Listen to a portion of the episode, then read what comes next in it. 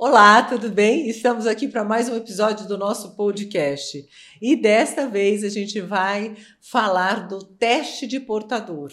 Quando fazer, o que fazer, e nada como a Larissa, que é mestre em aconselhamento genético e responsável pela essa área aqui na Genomics, que vai bater um papo com a gente. Obrigada, Larissa. Imagina. Por ter aceito esse convite para dividir seu conhecimento.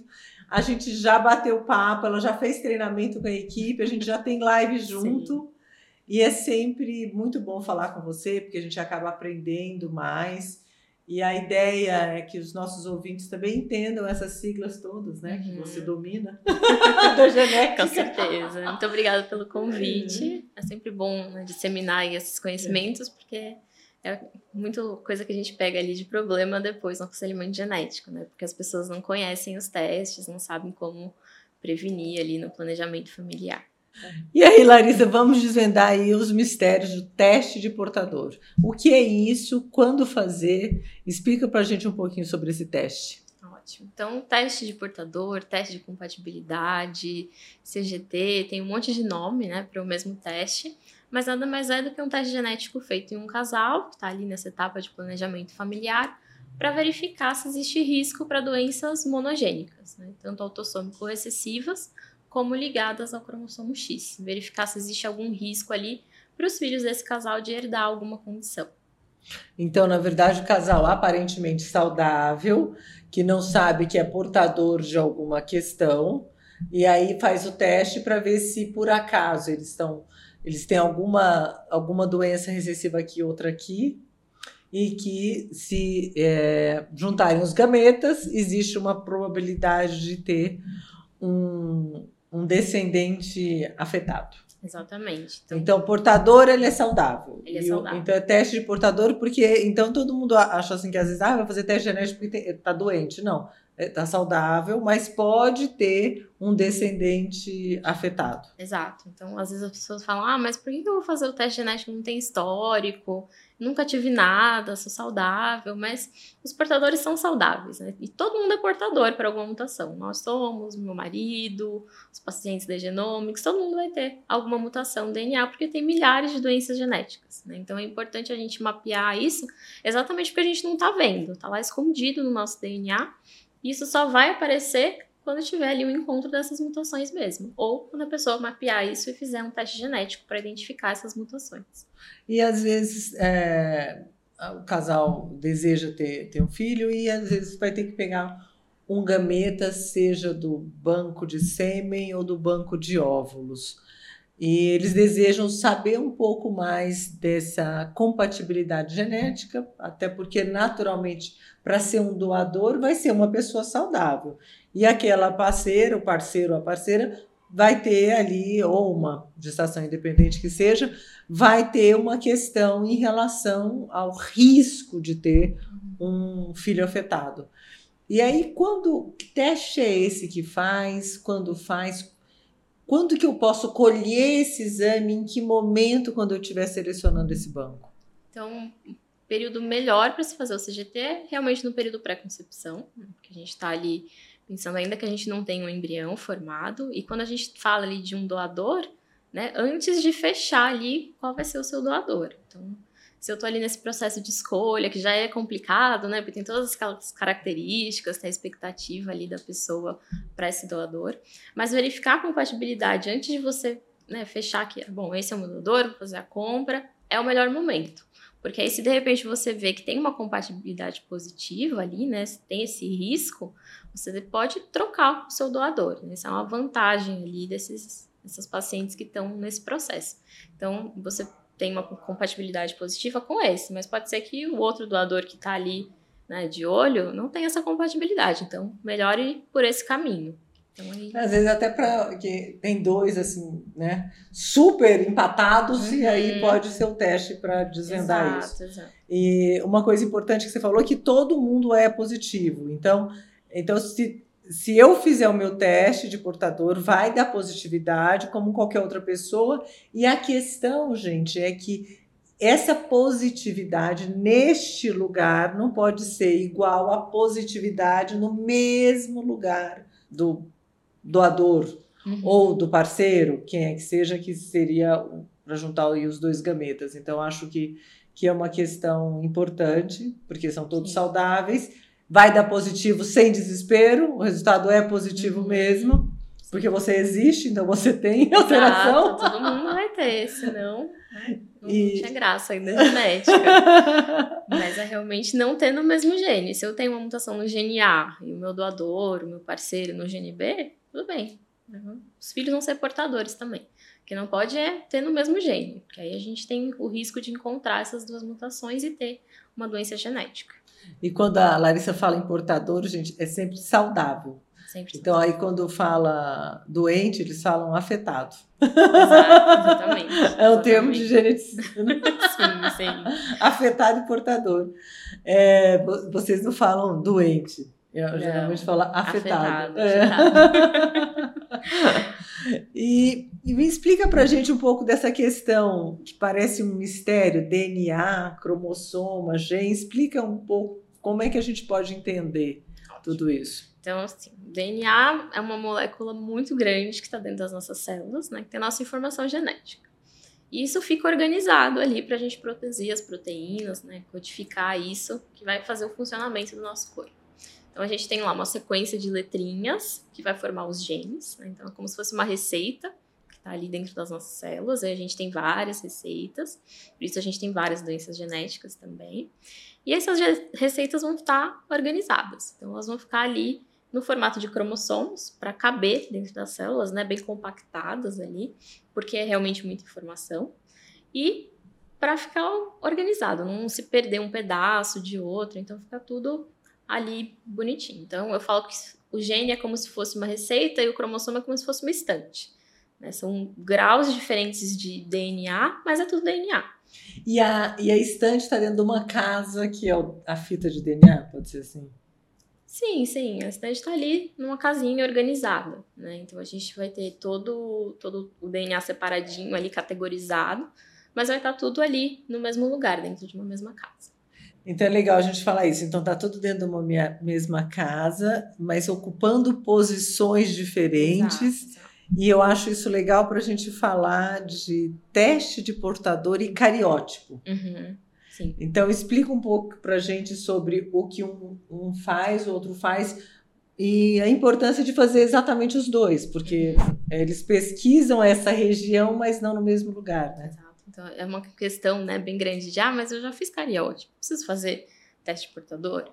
Então, a gente vai estar tá olhando para coisas genéticas, mas coisas genéticas diferentes. Mas se eu olho um cromossomo, eu não estou vendo um gene. Se eu olho um gene, eu não estou vendo um cromossomo. Então, o cariótipo é o teste que a gente vai ter ali para ver cromossomos. Mas se eu tenho lá todos os pares, se todos eles estão íntegros, cromossomos sexuais. E o painel de portadores é para a gente ver a parte gênica. Então, para ver ali a sequência de letrinhas se existe alguma alteração pontual nessa receita. E aí são testes diferentes que vão indicar risco para doenças genéticas, sim, mas para doenças com bases diferentes ali dentro. E aí um não exclui a realização do outro. E quando a gente faz é, o teste de portador, então um casal faz um teste de portador, faz um processo de fertilização in vitro, o quanto vale a pena fazer o PGTA? Está indicado, não está indicado? Ali a gente está falando, né, primeiro de momentos diferentes. Então, PGTA para embrião, portador, teste portador para um casal. Ou para uma paciente com um doador, enfim. E para doenças diferentes, porque aí, lembrando que o PGTA é uma, uma, um teste né, que vai dar ali alterações cromossômicas. Então, eu vou ver a, aneuploidias, se eu tenho cromossomos a mais ou a menos. Se eu estou olhando o CGT, eu estou vendo doenças monogênicas, então eu estou vendo as receitas ali pequenininhas. Né? Então são indicações diferentes. Uhum. Ter um teste de portador ali negativo, de repente, uma compatibilidade negativa, não vai excluir o risco de ter uma alteração cromossômica no embrião. E da mesma forma, gente, que quem tem um casal que tem um exame, está lá investigando infertilidade, tem um cariótipo normal, é, pode, não tem nada a ver. Então, um cariótipo normal é claro que, se for alterado, indica uma pesquisa específica no embrião, mas se esse casal tiver um cariótipo normal, pode fazer o PGTA, porque o erro pode estar no embrião. Então, o que a Larissa falou, então, o teste de portador a gente está vendo nesse casal e o teste é, do PGTA, da pesquisa genética, no embrião. Então, juntou o espermatozoide com o óvulo, dividiu, é outro ser humano. Exato, exatamente. e tem alguma questão assim, falou assim, olha, você não pode fazer o teste de portador. Não diria que não pode, mas tem alguns casos que não é o teste mais indicado. Né? Então, se eu tenho, por exemplo, um casal que tem um filho que nasceu com uma doença metabólica. Não sei exatamente qual doença é, mas a gente acredita que seja genético. Vou fazer um teste de portador nesse casal? Não, porque ele tem um histórico familiar. Né? Então, primeiro a gente precisa encontrar qual é a causa naquela criança, qual é a doença genética que está ali. Porque pode ser que seja uma doença dominante, então não é uma doença analisada no CGT. Pode ser que seja uma doença cromossômica e não seja gênica. Então tem variáveis ali e não necessariamente esse CGT vai ser informativo para esse casal. Né? Então, primeiro buscar ali a causa nessa criança para depois pensar nos pais. E aí eu digo que não necessariamente eles não vão fazer o CGT porque a gente vai estar tá olhando ali para uma condição. Né? Existem outras. E aí esses casais vão falar, poxa, né, já, já aconteceu essa doença aqui. Agora eu tenho medo das outras. Uhum. Né? Então, o CGT pode ser para eles um segundo passo. Né? Então, bom, eu já descobri qual é a causa aqui nesse meu filho. Agora vamos ver as outras doenças, porque agora eu quero prevenir. Não quer nenhuma. Exato. e, e, e, é recessiva, né? Pode nunca ter acontecido, né? Exato, exato. Assim, dependendo do quadro, às vezes não sabe qual é o padrão de herança direito, então pode não ser né, o risco de recorrência pode não existir, porque pode ser uma mutação nova que aconteceu naquela criança. Mas a gente não sabe até ter uma explicação para aquela criança. Então, primeiro buscar a criança e depois pensar nas outras doenças. É, e uma coisa importante, né? A gente está falando teste de portador, então é quando não tem doença. E aí, a partir do momento que tem a doença, esse teste de portador ele passa a ter um, adicional, uhum. porque eu preciso pesquisar a doença. Então, só o teste de portador para indivíduos saudáveis que querem saber se eles têm uma alteração similar gênica e que podem gerar um descendente afetado. E quem tem cariótipo normal pode fazer PGTA. Então, dessa mistura de letrinhas todas, eu acho que para quem está escutando a gente, na dúvida, faz um aconselhamento genético, Exato.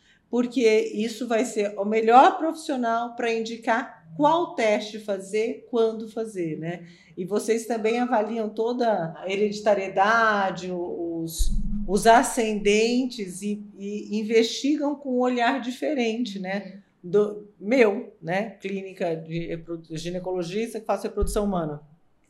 Você, como geneticista, tem um outro olhar, um outro conhecimento e a gente pode juntar os dados para orientar melhor esse casal que está no meio desse bando de letrinhas, né? Sim, com certeza. Porque às vezes o histórico não é muito óbvio, né? Tem alguma coisa ali que está acontecendo, mas precisa ter ali um apoio de um geneticista para ver exatamente, ah, tem casos da família, ou tem algum exame alterado que tem alguma sugestão de alguma coisa. Então é importante passar ali uma consulta para aconselhar e ajudar nesse planejamento do casal. Bom, Larissa, eu acho que a gente esclareceu aí a maioria das dúvidas que muitos pacientes me perguntam e que eu também tenho uhum. a respeito dos testes. Ah, antes de finalizar, eu queria que você falasse um pouquinho dos painéis possíveis, porque tem o teste de portador, tem mais amplo, menos amplo, quanto que eu vou fazer o, o maior, o menor? Uhum. É, vamos só falar sobre isso antes da gente finalizar. Painel mais indicado, ele vai depender do contexto que está aquele casal. Né? Então, supondo que eu, meu marido, queremos fazer um planejamento, queremos ter filhos. Então, a gente vai fazer um painel amplo para avaliar várias doenças. Né? A gente não tem histórico de nada, mas quanto mais. Quanto Ainda mais, mais genes... de você, né? Sim. Quanto mais genes a gente analisa, melhor. Maior a cobertura dessas doenças que a gente tem. Então, vamos fazer, por exemplo, aqui na Genomics, a gente tem CGT Exome. A gente vai avaliar lá duas mil doenças. Vamos ver a compatibilidade ou então, se eu estou num cenário, por exemplo, que eu estou indo lá no banco de sêmen, quero escolher um doador. Cada banco de sêmen vai ter um teste diferente. Tem painel para 200 genes, 300 genes, 400 genes, cada banco vai ter o seu ali. Então, vou testar o quê? Os genes que o meu doador vai ser testado. Né? Porque não adianta eu testar um gene X, sendo que lá só vai ter o gene Y. Uhum. Eu vou ter essa informação, eu vou fazer o quê com ela? Só ficar mais preocupado. Então, fazer ali um teste de compatibilidade que seja mais específico, voltado para o banco que eu estou escolhendo esse doador. Ou então um outro cenário de eu já fiz um teste de portador anteriormente, já sei quais mutações eu tenho, me casei, e aí? Ah, então eu posso testar só esses genes que eu sei que eu tenho uhum. a mutação. Né? Eu não preciso testar todos no meu marido. Porque não são eles que vão importar, no fim das contas. Né? Então vai depender ali do histórico e do contexto que esse casal tem inserido. Ótimo. Então, se tem um teste de portador prévio, a gente pode é, compartilhar essas informações. E eu acho interessante que a gente faz muita importação de gametas, então, uhum. tanto de banco de sêmen quanto banco de óvulos. Então, uma pessoa que deseja, a gente está falando todo esse teste genético é uma coleta de sangue. E essa coleta de sangue, a partir daí que vai ser feita toda essa análise. Então, a gente pode fazer o seguinte: a gente pode fazer é, um TCG exome, um mais amplo, e, e aí buscar independente de, de qual banco. Ou o contrário, tal banco é, pesquisa essa sequência e a gente pode é, compartilhar essa, essa sequência. Então depende muito da situação. Sim, sim. Mas se quiser fazer um geralzão, aí faz o exome claro. e aí se encaixa em qualquer banco. Exatamente, exatamente. Aí vai muito do, da paciente, do paciente, né? Eu já sei que eu quero esse banco aqui, então eu vou testar só os genes que esse banco analisa. Gente, na dúvida, fala com a Larissa. Ou então, ah, não sei ainda qual banco que eu vou fazer, tem esse aqui, tem o outro, vou fazer um mais amplo, então, que eu posso usar para todos. Aí é. vai muito de cada paciente ali. E também é, essa busca, né, para a gente otimizar, tem muita, muitos casos que dizer, demorou a decidir engravidar, quando decide, quer engravidar antes de ontem. Exato. E aí a gente pode fazer a coleta do TCG. Nesse meio tempo, enquanto esse resultado vai ser analisado, vai selecionando o doador, porque até selecionar você já tem lá o TCG pronto, o laudo pronto, que aí é só fazer então, é, é sempre comparativo. Então, adianta eu fazer o meu TCG e meu marido não? Não. Eu tenho que ver um TCG, outro comparar para ver o risco do descendente ter. Então, a partir do momento que eu tenho um TCG, eu vou procurar um doador que tenha feito esse teste de portador para a gente é, validar a, a resposta, né? Exatamente. Então, dá para colher sangue na Genomics e aí procurar o banco em qualquer lugar do mundo que dá para compartilhar. sim, sim. Aí mais uma conexão com o mundo. sim. Então, ótimo. Então a gente não, a pessoa não precisa se deslocar, gente. Então faz a coleta aqui e esse laudo é que se desloca, a gente Exato. compartilha os resultados, os positivos para ver se o positivo não está na mesma é, posição, no mesmo gene e aí sim a gente tem esse resultado. Pronto, Larissa, eu acho que é para compartilhar alguma coisa, alguma dúvida que sempre te perguntam e que eu não tenha ah, feito. acho que uma última coisa, assim, para pontuar é que, infelizmente, a gente nunca tem um teste genético perfeito. Né? Então a gente faz todos esses estudos para reduzir esse risco ao máximo mas nunca vai ser ali perfeito, zerar completamente. Esse risco vai ser sempre muito mais baixo do que alguém que não fez. Uhum. É, isso é muito importante quando a gente fala de doenças genéticas, porque eu não posso garantir que você não é o 0.00001 que tem a mesma mutação que eu, né? mas é um teste ali que está para ajudar nesse processo. Perfeito! Ah, super obrigada, Larissa, Imagina. por compartilhar aí seus conhecimentos. E a vocês, ouvintes, Estamos aqui encerrando esse episódio sobre teste de portador. Temos outros episódios que também abordam os assuntos é, sobre genética e sempre aí voltados para a reprodução humana e para desvendar os mistérios aí da fertilidade. Então aproveitem, acompanhem, pode clicar aí nos episódios anteriores, a gente divulga sempre um por mês e vocês podem compartilhar esse conhecimento e também nos questionar a respeito das dúvidas. Até o próximo episódio.